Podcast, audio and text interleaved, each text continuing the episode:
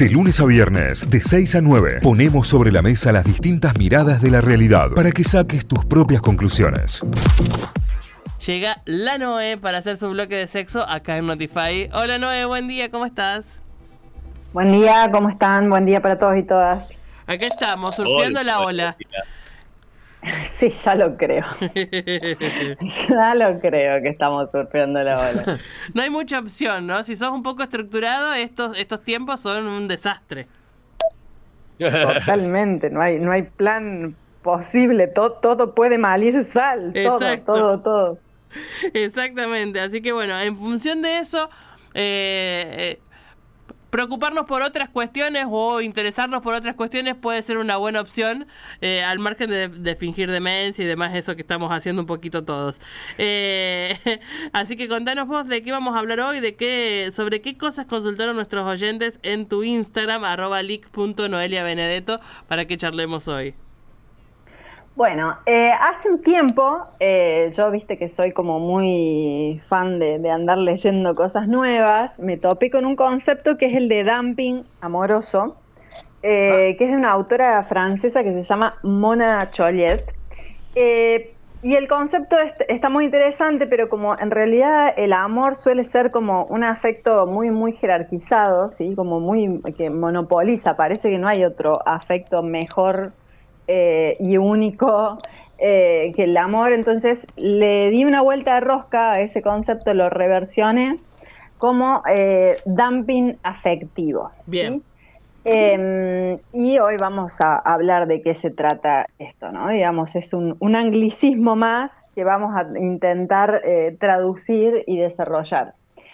este concepto eh, viene de la economía, ya que estamos en, un contexto donde se está hablando mucho de esto. Eh, el dumping viene de, la economía justamente y tiene que ver con la competencia desleal. ¿sí? En economía, cuando hablamos de dumping, es cuando se da la situación que vendemos por debajo del precio regular de algún producto, justamente para eliminar a la competencia y adueñarse del mercado. Es decir, vos vendes inclusive a un precio inferior a lo que suele ser tu costo. Bien. Eso es una estrategia a mediano y largo plazo, porque si yo me sostengo constantemente en eso, claramente que iría como a, una pérdida, directa. claro. Claro. Bueno, en cuestiones de vínculos, ¿cómo sería esto? ¿sí? Em, en realidad es una cosa parecida, pero de lo que se trata es de reducir las expectativas y las demandas en las relaciones sexoafectivas, o sea, hacer ciertas rebajas, ciertos recortes, ya que estamos en, momentos de recortes, eh, de lo que esperamos de la otra persona. Es decir, Vamos a ofrecer nuestro afecto, ¿sí? lo que estaría disponible, lo que regularmente haríamos sin restricciones, pero lo que hacemos es recortar las demandas, bajamos las expectativas acerca de, por ejemplo, puntos como la reciprocidad, la atención, la empatía, el reparto de tareas, no sé, el tiempo compartido, lo que sea, absorbiendo el costo emocional que implica esto para nosotras. ¿En función de qué? Esto en función, creo que tiene que ver también. Claro. Con tal de no estar solo, bajas tus expectativas y tus demandas. Ahí va. Como, bueno, estoy en un, no sé, un cuasi vínculo o en una cuasi situación eh, y esta persona a lo mejor, qué sé yo, aparece cada 10 días, pero cuando aparece pasa un buen momento, o se nota que no registra mucho de lo que yo le planteo, pero bueno. Eh, esto de, no ser feliz, pero, pero tengo marido que se planteaba en algún momento, ¿no? Bueno, esto sería como no seré feliz, pero tengo un casi algo, no sé, o el nombre que vos quieras ponerle. Eh, con un costo eh, emocional, digamos que, vuelvo a decir, lo pagamos nosotras, ¿sí? quienes hacemos esa, esa rebaja. Eso en realidad em, puede llegar a tener eh, justamente una ventaja individual a corto plazo en relación a si yo demando menos, si mis expectativas son más bajas, si tengo menos pretensiones, es mucho más probable que tenga más posibilidades de vincularme con alguien. ¿sí? pero empieza a tener ciertos costos, ¿sí? No tan solo estos ya eh, planteados eh, como obvios de los emocionales, sino que a nivel individual, por ejemplo, puedo empezar a observar ciertas cuestiones como esto de erotizar o romantizar la mínima demostración de afecto, ¿sí? esto de romantizar el mínimo esfuerzo que se ve un poco en las redes ahora. ¿Por qué? Básicamente porque cualquier gesto del que venga de la otra persona, por pequeñito que sea, se siente como algo muy significativo. ¿sí? Entonces, oh, esto nos lleva Claro, pero, pero es algo frecuente, no sé si lo has escuchado alguna vez. no, no conocí el concepto, pero recontra pasa.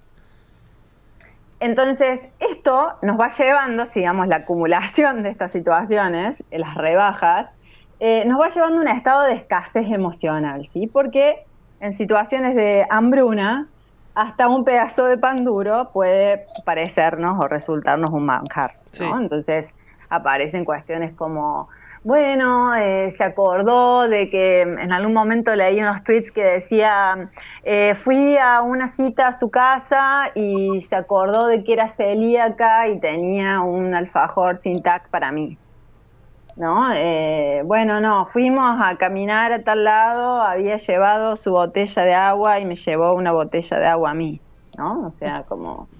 Me tuvo en cuenta me tuvo en cuenta, ¿no? Digamos, se acordó de tal cosa, se acordó de mi cumpleaños, ¿sí? Cosas que vos decís, bueno, gestos de, humanidad bastante básica. Claro. Eh, a la vez que se toleran o se dejan pasar, ¿sí? O se contemplan cuestiones a lo mejor de cierto mm, no registro, vamos a decirle, mm, bastante gruesas, ¿no? Entonces, esta práctica, como les decía, puede aportar una ventaja individual a cortito plazo, ¿sí? porque vos destacás entre la competencia, si se quiere decir, digamos, en el mercado de las citas, como le suelen llamar, pero puede ser poco positiva a mediano y largo plazo, no tan solo a nivel individual, sino a nivel eh, más vale como de colectivo. ¿sí? ¿Por qué? En realidad, a mí no me gusta dividir estas cuestiones así de manera binaria, hablar de varones y mujeres, pero lo cierto es que hay una tendencia, por así decirlo, a un género que suele adherir más frecuentemente a estos modos de socialización. La respuesta no le sorprenderá, que tiene que ver con las socializadas mujeres. Claro, yo te iba a preguntar eso porque vos venías mencionando, lo venías mencionando todo en, en femenino, digamos. Eh, eh, en función de, lo que describías de cómo funcionaba. Sí, en realidad yo suelo hablar en neutro como personas, ¿sí? Pero mm, por, eso es que van a, van a escucharme a veces hablar en, femenino, pero porque siempre me dirijo a personas. Pero en este caso suele ser mucho más frecuente que las que hagamos esto, seamos las socializadas mujeres. Y esto obviamente que tiene un impacto porque genera una especie de rebaja masiva en cuanto a todas las mujeres en su conjunto y acá es donde vos me podés decir, bueno, che, pero ¿cómo puede ser que algo individual impacta en todo el género? ¿sí? A ver, por ejemplo, en cuestiones profesionales se habla de competencia desleal si yo, por ejemplo, como psicóloga, tengo un, honorario muy por debajo del que se regula como mínimo ético, ¿sí? porque eso es desleal, desleal para mis colegas. En este caso, sí, el impacto tiene que ver a que si yo empiezo a hacer recortes en mis demandas o pretensiones, habilita a que la gente que se vincula con nosotras, pueden llegar a ser socializados varones, no padezcan nunca las consecuencias de estas posiciones medias eh, efímeras, flojas de papeles en términos de ética afectiva. Entonces, para, para Choliet, esta, esta que, dispara el, concepto, dice, nunca se van a ver obligados a cuestionarse qué hicieron, qué dejaron de hacer, qué hay que revisar, porque en realidad son hasta capaces de dictar los términos de una relación. Y díganme si no es mucho más frecuente que la respuesta a la, por ejemplo, pregunta de ¿qué somos? casi siempre esté en manos de un socializado varón. ¿sí? Como una cosa más frecuente. Puede darse otra situación, no vamos a armar universales, pero entonces, si de repente se mandan algunas, ¿sí? tienen poco registro, poca empatía, pocos gestos de humanidad, si alguien los deja, lo más probable es que van a encontrar a otra persona que también esté en situación de dumping y que esté de acuerdo con sus términos, ¿sí? O le parezca que está de acuerdo. Y esto tiene mucho que ver con un concepto que deben venir escuchando en la jerga, sobre todo tuitera y de redes y demás, que es el de la vara. Sí, sí. sí. Esto está muy relacionado con la vara. La vara está bajísima. La vara, está, bajísima, sí. La vara salió del grupo. Bueno, esto, esto tiene que ver con que la vara la fija cada persona. Entonces, obviamente que si yo empiezo a ver situaciones que me generan malestar, hay que intentar subirla, ¿sí? Y tenerla muy baja es también hacerle dumping a las otras personas. ¿Sí? Porque si de repente nadie tiene algún tipo de costo o nadie atraviesa una consecuencia de seguir manejándose eh, de una manera poco ética, vamos a decirle, probablemente no va a tener motivos para dejar de hacerlo. Entonces, también esto tiene que ver con que eh, muchas veces las mujeres o las socializadas mujeres que expresan sus necesidades afectivas eh, son frecuentemente etiquetadas como exigentes, como demandantes, eh, como pesadas, intensas. Entonces, esto también se basa como en un sesgo un tanto sexista porque se considera a las mujeres más emocionales, entonces esto las ubica en un lugar un poco más pasivo en las relaciones. Eh, y esto lo pueden comprobar con el hecho de ponerse a pensar si alguna vez evitaron, se midieron, se controlaron en el hecho de expresar tus verdaderos o nuestros verdaderos sentimientos por temor a quedar como intensa o como demandante. ¿sí? Entonces, estamos en una era donde eh, se pregona mucho esto de, la independencia, de la independencia emocional, de la independencia afectiva, pero a veces es un tanto complejo poder eh, encontrar, digamos, el límite fino entre esta independencia o esta no dependencia y el desapego total eh, que no sabemos si es una conquista femenina, sí, o feminista, o bien una adaptación a las expectativas eh, masculinas, ¿no? Como en esto, irnos amoldando a, bueno, esto es lo que hay. Entonces tampoco pidamos mucho más. Yo nunca te prometí nada más que esto. Ahí está. yo estaba para esto, vos te confundiste, te lo aclaré desde un principio. Claro, bueno, pero fueron pasando cosas, no, no, no, acá te comiste un viaje y demás, entonces, ¿qué me venís con esto ahora? O esta cuestión que se da, viste, a veces como que el cortejo inicia desde el socializado varón y a lo mejor está en un tiempo largo, ¿no? Digamos, en esto de intentando acercarse a tal persona, un tiempo largo, qué sé yo, ponerle dos meses, no sé. Y eso no se toma como intensidad, en cambio, si a lo mejor llevas dos meses saliendo con alguien y un día le decís, che, bueno, pero ¿qué somos? Ah, bueno, sí. esto ya, es un montón. Claro, claro, sí, sí, sí. sí y, además, eh, eh, quizás lo vayas a mencionar ahora, digo, pero es, esta vara baja y esta eh, desnegociación con vos misma, digamos, para, para sostener la relación, el vínculo, lo que sea, eh, tiene un costo altísimo de, que en un momento te encontrás que no sos, no sos vos la que está en esa relación. O sea, lograste Hay una, despersonalización total, porque hay un borramiento de lo que para vos es valioso. O sea. Tal cual. Eh, hablar en términos de necesidades es un poco complejo porque esto no tiene que ver con, con hambre, con sed, con sueño, ¿no? Digamos, son cuestiones emocionales pero lo cierto es que si yo empiezo a hacer de cuenta de que, bueno, no es para tanto, bueno, tampoco es tan importante para mí, bueno, esto tampoco me resulta valioso, bueno, esto si no pasa, pasa y demás, eh, va a llegar un momento en el que eh, esto va a tener un, impacto, ¿sí? Porque yo antes de entrar en la vorágine o en, la nube de, cierta eh, idealización, ¿sí? O embelezamiento con alguien, tengo algunas cuestiones que me gustaría, ¿sí? O que no son negociables, o que son poco negociables, vamos a decir. Eh, digamos, tenemos como un preset antes de conocer a alguien, que a veces si estamos en estas posiciones de dumping, se lleva puesto absolutamente todo, ¿sí? Sí. Eh, obviamente que esto no necesariamente pasa en todos los vínculos y cuando yo digo necesidades o demandas, no es que la otra persona está eh, obligada a responderlas, ¿sí? Pero sí es importante que empecemos a identificar cuando estamos haciendo estas rebajas que tienen costos significativos para nosotras para tomar una decisión de decir, bueno, quizás acá no hay agua, ¿no? Quizás esto esté en otro lado, pero acá no. Y esto tiene mucho que ver, esto de callarse cosas, de medirse, de estar siempre como achicándose, tratando de eh, quedar lo menos hincha posible. Eh, tiene que ver mucho con la socialización de, género que recibimos, ¿sí? Esto de eh, la renuncia a expresar con claridad las emociones, las necesidades, a expresar asertivamente lo que queremos, que es algo que militamos un montón en esta columna, así a través de las charlas incómodas, es muy frecuente que suceda, ¿sí? Porque consideramos que no vamos a ser tenidas en cuenta, que vamos a andar molestando, o bien que directamente largando esa pregunta o esa demanda vamos a poner en riesgo la relación y puede llegar a su fin. Esto tiene que ver con una educación emocional diferenciada, sí, claramente que no nos educan a nivel psicoemocional eh, de manera semejante a socializados varones y a socializadas mujeres, sí, eh, en cuanto a expresar estas cuestiones de, los afectos y expresar sobre todo también las cuestiones de las vulnerabilidades. Entonces, es casi inevitable que muchas socializadas mujeres, sobre todo hetero, ¿sí? se encuentren con una especie de eh, mucho amor para dar.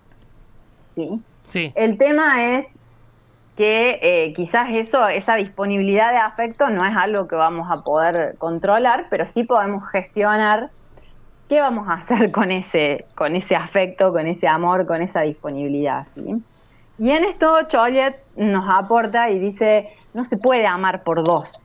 No puedo inculcar en la otra persona mi propio deseo, ¿sí? de tener que continuar con una historia o de continuarla de X manera, sino que es importante de eh, que, bueno, que asumir el hecho de que expresarnos también puede implicar un margen de riesgo de, eh, bueno, la desaparición o la muerte de algún tipo de relación. ¿sí? Y en esto el mensaje es contundente, dice, si sale oyendo, lo más probable es que no sea una gran pérdida, más bien representa un peligro. ¿A qué voy? Ya la quiero mucho, ya la quiero mucho esta francesa, digamos. Ya, eh, es una genia. todo lo que está bien. aparte de genia, es periodista. O sea, no, mm, ella no, no, no, viene del campo de la salud mental y ha hecho una especie de, rastreo, así como de, estudio descriptivo eh, muy preciso de lo que tiene que ver con, vincularse en, en estas épocas eh, y tiene sentido, ¿no? Digamos, cuántas veces a lo mejor no, nos vamos aguantando ciertas dudas, ciertas preguntas, ciertos requerimientos por miedo a que salgan volando. Sí. Y la realidad es que lo que estamos haciendo ahí es un tiempo suplementario de algo, digamos, de una crónica de una muerte anunciada. Entonces, eh, ya lo decía Cortázar en algún momento, esto de, de, me atormenta tu amor, que no me sirve de puente, porque un puente no se sostiene de un solo lado, ¿no? Y, es importante tener en cuenta esto de decir, bueno, puedo ir haciendo algunas rebajas, qué sé yo, no sé. No, no, no se me viene a la cabeza alguna, pero alguien dirá, bueno, no sé. Sí, este una cosa es que, que, no sé, que, que no te importe que, que, que, puedas negociar que los miércoles juega al fútbol y que, no, que es algo que no te interesa y no te gusta, a, a negociar el, el cómo te devuelve eh, el amor, digamos, o, o el vínculo. Sí, La, no reciprocidad, ¿no? Digamos, a veces mm, puedo decir, que es eso, estoy con alguien.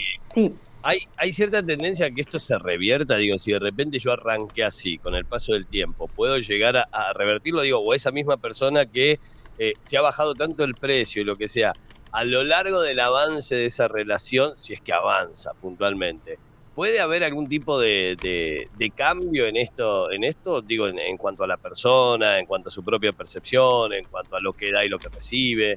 Para bien. Em, el, cambio tiene que ver con un trabajo en la posición subjetiva, que generalmente se hace a través de algún dispositivo terapéutico, ¿sí? O de esto, o hablar, o hablar con personas que te resulten significativas, con, tu red afectiva, ¿sí? Porque también lo que suele suceder en estas situaciones es que nos callamos muchas cosas.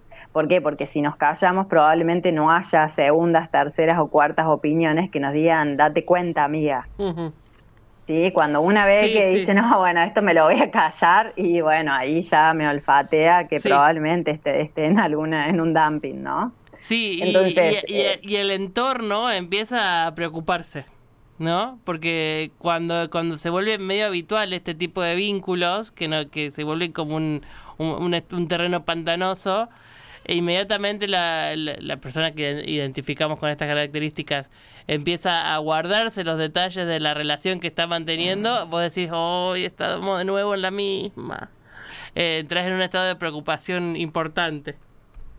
Aparte que va marcando como una especie, digamos, esa vara va dejando, digamos, una especie de patrón. Entonces, si yo de repente estaba con alguien que tenía gestos mínimos eh, o inexistentes, probablemente en algún momento me convenza de que, bueno, esto es lo que puedo, esto es lo que hay, esto es lo que puedo llegar a esperar. Entonces, cuando pase a la posibilidad de, no sé, de conocer otra gente, quizás alguien que haga un cachitín más que esa persona, ya va a ocupar un lugar eh, bastante significativo, bastante central, porque, bueno, hace algo más distinto. Porque pensemos que, mi universo, ¿sí? Tiene las dimensiones que me deja esa vara donde la dejé antes. ¿A qué me refiero? Si yo, por ejemplo, estoy en un vínculo con una persona que me contesta cada tres días, y a lo mejor si paso a relacionarme con una persona que con la que, no sé, nos hablamos día por medio, y eso ya, o que me, contesta a las seis horas, eso ya va a ser un montón. Claro. Porque va a ser, no, no, estoy poniendo como parámetro esto en cuanto a tiempos en sí, o sea, eh, también hay que poner en cuestión la, la, hiperconectividad, es decir, no necesariamente es una red flag que alguien te, te conteste a las seis horas y no necesariamente es una green flag que alguien te conteste al momento, ¿no? Digamos.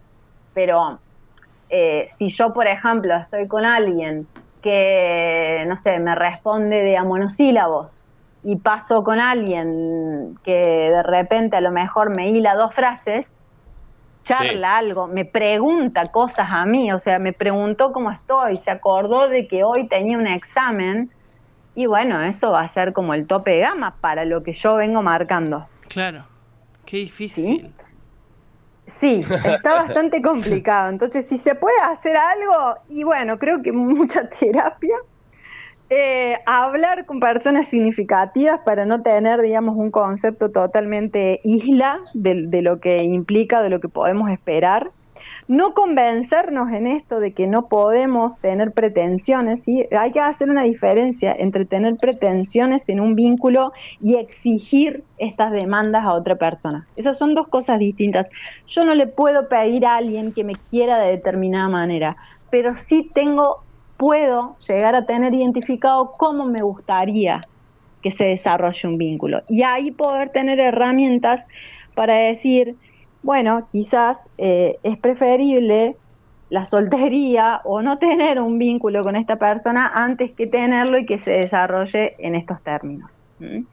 Por eso eh, me parece que es momento de, ir levantando la vara, ¿no? Digamos, hay, hay cuestiones como muy, muy básicas que esto de, uy, no, me suele suceder de, em, eh, está separado, pero es, es, es re buen padre, pasa los fines de semana con, con, Sí, claro, pero es lo que tiene que hacer, ¿no? me, quedo, me quedo ¿no? con eso último que decías recién sobre eh, no le puedo pedir a alguien como quiero que me quieran, pero sí, de determinada manera también puedo poner mis propias condiciones para lo que yo quiero para mi vida y chao. Claro, que no necesariamente es imponerle a alguien, sino decir, che, mira, yo estoy para esto, esto y esto, ¿sí?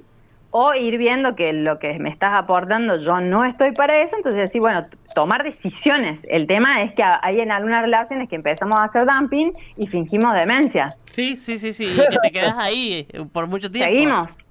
Mucho tiempo, mucho tiempo. Entonces, cuando vos diste vuelta a la rueda, y básicamente que no tan solo fuiste a pérdida, sino que sos un trapo de piso humano. Sí, y hay, hay mucho de esto, de la cantidad de cosas que te perdés en el medio por sostener eso, porque eh, conozco casos puntuales de eh, estar en un vínculo, o sea, tienen, tienen un vínculo así medio eh, con estas características y hacen una cita o acuerdan algo para hacer juntos y la respuesta media hora antes es, uy, me colgué Y en el medio de eso vos armaste una agenda con alguien, vos... Eh, y, es, y es, es, es, absolutamente deteriorante mentalmente que pase eso y que sea algo que se repite. Sí, o también pasa esto, de empezar a armar tu agenda especulando el de la otra persona. Ah, si yo, por ejemplo, no sé, estoy con alguien y tengo registro de que los jueves va a fútbol, los viernes va al asadito de no sé qué. Y capaz sábado y eh, domingo es buen padre.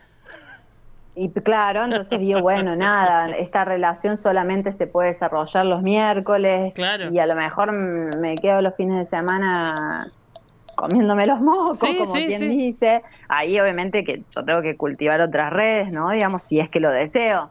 Pero eh, es esto, ¿no? Digamos, como de, de achicarme, de, de, de, volverme pequeñita para no molestar tanto, ¿sí? Como un formato pocket para que yo pueda entrar en cualquier lugar por más pequeñito que sea que me pueda dar esta persona. Eh, hola, buenos días. Me encantó el tema de la psicóloga de hoy. Dice por acá un oyente que está escribiendo. Creo que es un tema que nos pone a todos. Bueno, es, como siempre, los miércoles nos vamos todos un poco pensando, interpelados por lo que propones, que, termina siendo lo que proponen los oyentes a través de la cajita y está bueno. Así que dice, me está pasando eso. Yo me considero Penélope, soy Claudia de Barrio Escobar. Eh, se queda esperando, parece Claudia. Se queda esperando el, tren que no llega fuimos Penélope en algún momento. Eso también lo, he pensado y, como esperanzador de alguna manera, creo que hay momentos en la vida en los que estás en esos lugares, digamos, y otros momentos en donde podés resolver mejor o aparecen mejores personas. Eh, pero de alguna manera un poquito nos toca a todos.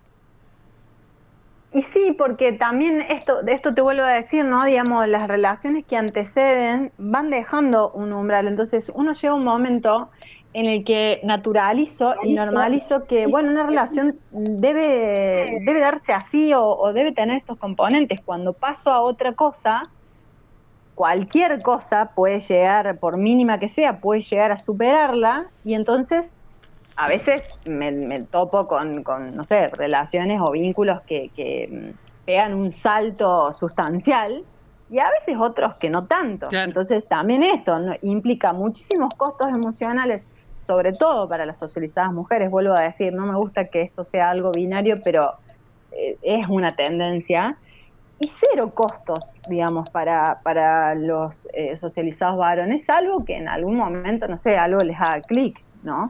Eh, pero mm, generalmente no hay una revisión de eso, de decir, bueno, nada, yo... Me porté mal, mal, claro. Yo al principio hice el disclaimer, dije, mira, yo no estoy para esto, eh, no estoy para nada serio, como le dicen, o sin compromisos y demás.